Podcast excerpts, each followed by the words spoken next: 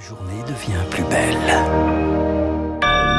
Merci de vous réveiller à l'écoute de Radio Classique. Il est 6h30 et voici votre premier journal.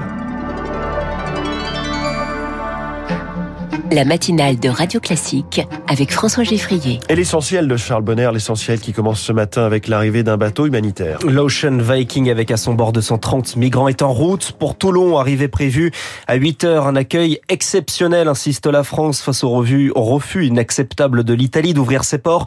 Pourtant plus proche, ce qui est une obligation dans le droit maritime.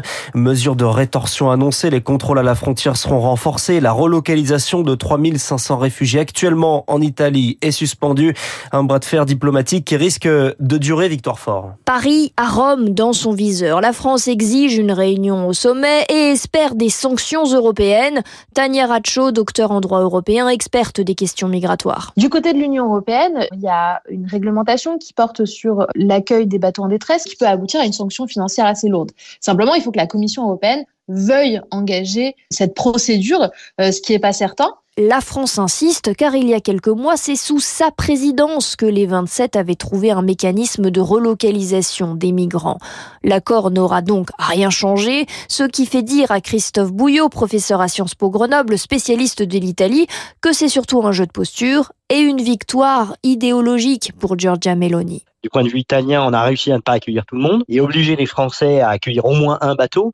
Dans le fond, plus les Français s'énerveront, plus auprès de l'opinion italienne, en particulier l'opinion de droite italienne, sera un signe que le gouvernement italien a fait le bon choix. L'enjeu pour la France, c'est que les autres pays européens la suivent dans sa bataille contre Rome. Sauf que les questions d'asile et d'immigration sont justement en cours de négociation pour une remise à plat en 2024 et les gesticulations de Paris pourraient refroidir les autres membres de l'Union européenne. Le bateau de l'ONG SOS Méditerranée est en mer depuis plus de 20 jours. Un tiers des migrants à bord seront relocalisés en France.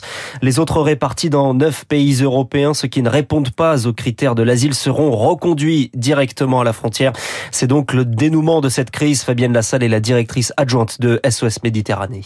On est passé à côté d'une catastrophe parce que on atteignait un point de rupture et on ne peut que dénoncer l'Europe et son incapacité à s'organiser, à se coordonner pour enfin mettre en place un mécanisme de relocalisation pour permettre le débarquement de rescapés de manière fluide et, prévisible. Ça fait plus de quatre ans que ce mécanisme doit être mis en place. Rien n'est encore euh, prêt. On voit là qu'on atteint des sommets de cynisme et de violation du droit. C'est insupportable. Fabienne Lassalle, jointe par Rémi Vallès. Il est 6h33. La justice antiterroriste belge saisie après la mort d'un policier. C'était hier soir dans le nord de Bruxelles dans le quartier de la Gare du Nord. Deux policiers attaqués au couteau. L'un est donc décédé, l'autre est blessé.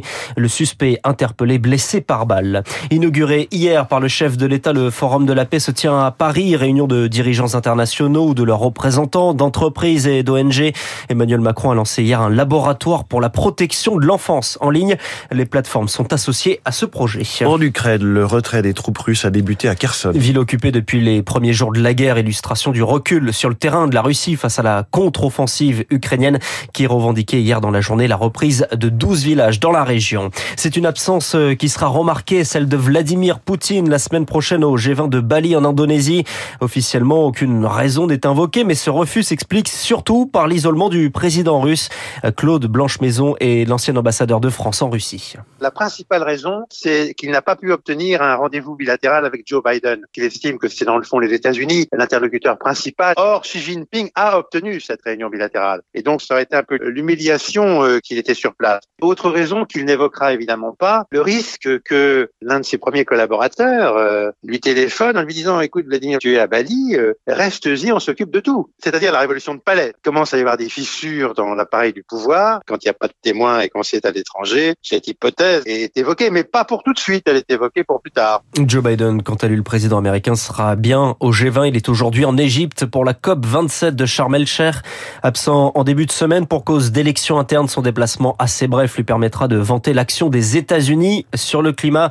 Thibaut Voïta est chercheur associé à l'IFRI, spécialiste des questions énergie-climat les États-Unis cherchent à montrer que même si les démocrates perdent le Congrès, ils sont actifs au niveau national, faire oublier l'épisode Trump et le fait que les États-Unis se sont retirés de l'accord de Paris euh, pour quelques années. On est en plein dans la politique internationale et dans la stratégie d'influence. Xi Jinping, le rival des États-Unis n'est pas là, il est resté euh, en Chine. Donc c'est l'occasion de nouer de nouvelles alliances, de montrer aux pays étrangers que les États-Unis peuvent les soutenir dans leur lutte contre le changement climatique et que ces États ont plutôt intérêt à venir sonner à la porte de Washington qu'à celle de Pékin. Propos recueilli par Marc Tédé, une venue alors que l'on apprend ce matin que les émissions de CO2 issues des énergies fossiles est au plus haut, record atteint en 2022.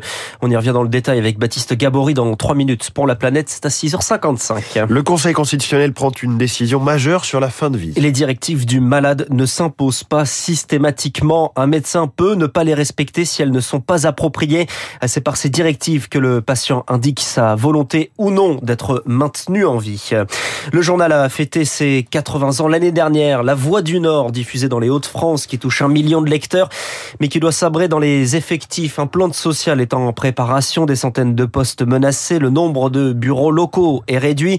Un nouvel exemple d'un titre de presse quotidienne régionale en difficulté. Jean-Marie Charon est chercheur associé à l'école des hautes études en, en sciences sociales. Il y a les recettes qui reculent euh, significativement. D'un côté, vous avez moins de ressources publicitaires. Vous avez aussi une augmentation des coûts du papier qui devient important. Quand on est un support qui, dont l'économie dépend encore énormément de l'imprimé, hein, on voit qu'il y a un problème de vieillissement de son lectorat. Beaucoup de titres stagnent en termes d'abonnement numérique, ce qui souvent est la clé d'un renouvellement de lectorat et notamment d'un rajeunissement de lectorat. Un propos recueilli par Léonard Cassette. Une énorme déception pour Armel Lecléage, victime d'une avarie à peine partie pour la route du Rhum. Il a dû faire demi-tour.